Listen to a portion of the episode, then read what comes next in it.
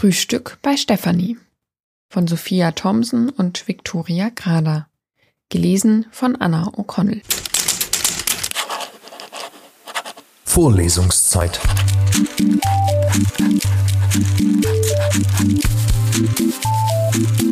Der Geschichten-Podcast für jede Gelegenheit.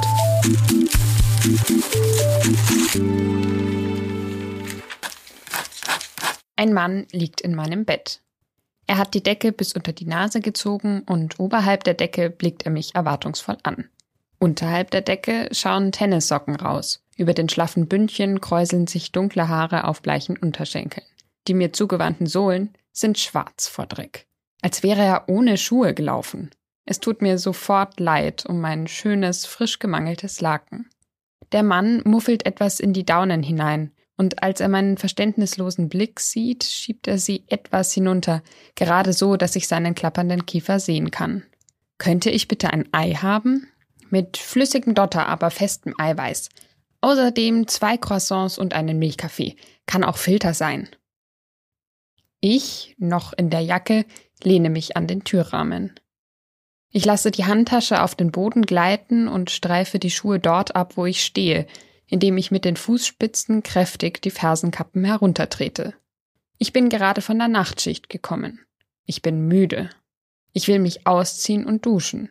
Ich möchte in mein Pyjama schlüpfen und mich in mein Bett legen. Aber dort liegt ein fremder Mann mit schmutzigen Füßen und hat soeben ein Ei bestellt. Die Worte liegen mir auf der Zunge. Was machen Sie in meinem Bett? Wie sind Sie in meine Wohnung gekommen? Und Hätten sie vorher nicht wenigstens ihre Socken ausziehen können? Aber aussprechen kann ich sie nicht. Gähnend reibe ich mir die Augen. Puschierte Eier sind mir jetzt zu stressig. Und Croissants habe ich auch keine. Wie wär's mit Spiegelei und Marmeladentoast? Kaffee kommt bei mir aus der Maschine übrigens. Gut, sagt er, ohne lange zu überlegen. Dann verschwindet sein Gesicht wieder unter der Decke. Ich bleibe noch einen Moment an den Türrahmen gelehnt. Wären Sie so freundlich, Ihre Socken auszuziehen? frage ich höflich. Entnervtes Schnauben unter der Bettdecke. Dann schieben sich seine Finger unter dem Deckenrand vor, am Laken entlang, bis sie den Sockensaum zu fassen bekommen und den Stoff über die Füße stülpen. Saubere Nägel, saubere Füße. Erleichtert atme ich auf. Ich drehe mich um und gehe in die Küche, um das Frühstück vorzubereiten. Auch ich habe Lust auf Spiegeleier. Duschen kann ich ja danach. Während ich das Frühstück mache, höre ich ihn im Bad singen. Schubert, Winterreise. Er hat sich nicht die Mühe gemacht, die Tür hinter sich zu schließen. Ich setze den Kaffee auf. Warum mache ich das überhaupt? Jetzt putzt er sich sehr energisch die Zähne. Hoffentlich mit seiner eigenen Bürste. Ich fische ein Stück Eierschale aus der Pfanne. Woher hat er eigentlich den Schlüssel? denke ich, während ich die Brotscheiben in den Toaster schiebe. Vom Hausbesitzer? Ist das ein Versuch, mich zu entmieten? Oder ein Zweitschlüssel vom Vormieter, den er zurückbehalten hat? Aus dem Bad höre ich sein herzhaftes Gurgeln. Während ich den Tisch decke, Orangensaft in Gläser fülle und nach einem hübschen Schälchen für die Marmelade suche, denke ich über Möglichkeiten nach, ihn loszuwerden. Das geht schlecht, weil ich zu müde bin. Meine Gedanken gehen unsortiert durcheinander. Ich könnte ihn freundlich bitten zu gehen. Ich könnte die Polizei rufen. Ich könnte ihm Schädlingsmittel in den Kaffee tun oder feingestoßenes Glas in den Orangensaft. Dann müsste ich nachher aber putzen. Er hat inzwischen das Bad verlassen und macht sich offensichtlich an meiner Kleidung zu schaffen. Ich höre die quietschende Schranktür und das Klappern der Kleiderbügel. Ich stelle mir vor, wie er sich meine Kleider prüfend anlegt und sich vor dem Spiegel dreht, in meine Schuhe schlüpft, meine Jacken anprobiert. Mir wird heiß. Hass steigt in mir auf. Plötzlich höre ich ein sehr lautes Rums aus meinem Zimmer. Jetzt reicht's. Wütend schiebe ich einen Löffel ins Marmeladenglas, stelle es mit Schwung ab, sodass es in die Mitte des Tisches rutscht. Bevor ich drüben nachsehen kann, was er in meinem Schlafzimmer veranstaltet hat, tritt er in die Küche. Sieht gut aus, murmelt er und rückt seinen Stuhl zurecht. Kann ich schon mal anfangen? Ich schlucke. Er sieht eigentlich auch ganz gut aus, hat lockiges Haar, dunkle Augen, einen markanten Kiefer, drei Tage Bart. Trägt definitiv seine eigenen Sachen. Ein gut gebügeltes, weißes Hemd, hochgeschlagene Sommerhosen. Es ist ewig her, dass ich mit einem Mann beim Essen saß. An ein gemeinsames Frühstück kann ich mich nicht mal mehr erinnern bei all den Nachtschichten. Ich schlucke nochmal. Meinetwegen. Er stößt den Löffel in die Eier, zerteilt sie mit den Kanten, schaufelt sich die Hälfte auf den Teller. Ich schnappe nach Luft. Auf keinen Fall mit dem Löffel in die Pfanne, sonst geht die Beschichtung kaputt, will ich sagen.